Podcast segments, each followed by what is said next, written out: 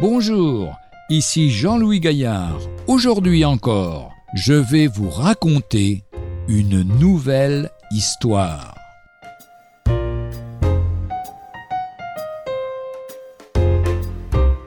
Un mal irréparable. Un homme pieux s'en allait mourir lorsqu'il vit son voisin Jean entrer dans sa chambre d'un air triste et humilié et lui dire Je viens d'apprendre à l'instant que tu es bien mal, et je ne puis te laisser partir ainsi. Il y a quelque chose qui me tourmente. Tu sais ce que c'est? Je me suis toujours laissé aller à dire des méchancetés contre toi. Je ne le faisais pas dans une mauvaise intention, mais je prenais un malin plaisir parce que tu étais chrétien. Je sais que tu as souffert, et que même cela t'a fait du tort.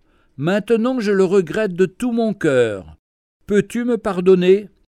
Le malade l'écouta avec émotion et répondit Oui, Jean, je te pardonne volontiers. Il est vrai que bien des fois tu m'as profondément blessé et que tu m'as fait perdre du travail. Mais c'est passé maintenant. Je suis heureux que tu aies reconnu ton tort, et, encore une fois, tout est pardonné. J'ai cependant un désir à t'exprimer. Lequel, dit Jean Je suis prêt à tout. Eh bien, je désire que tu prennes mon oreiller de plume et que tu ailles le vider du haut du clocher de l'église. Les assistants se regardèrent avec étonnement, et la femme du mourant lui demanda si c'était bien cela qu'il voulait dire. Il fit un signe de tête si sérieux qu'il n'y avait pas à s'y méprendre. Alors Jean alla s'acquitter de sa singulière commission. Il monta sur le clocher du village, secoua soigneusement l'oreiller et vit les innombrables petites plumes, emportées par le vent, se répandre de tous côtés. Puis il rapporta le sac vide au moribond. Bien, lui dit celui-ci, maintenant encore quelque chose et je serai content prends cette thé d'oreiller et va ramasser toutes les plumes qui y étaient jusqu'à ce qu'elles soient remplies.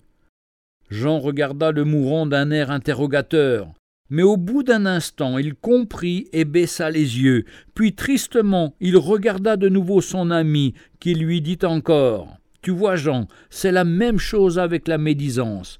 Les paroles sont vite prononcées et elles se répandent au loin.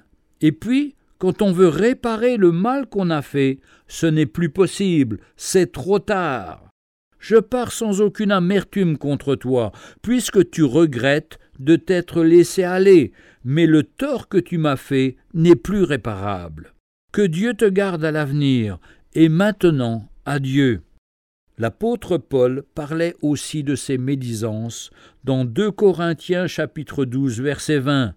Je crains à mon arrivée de trouver des médisances, des calomnies. Sachons garder notre langue. Retrouvez un jour une histoire sur www.365histoire.com.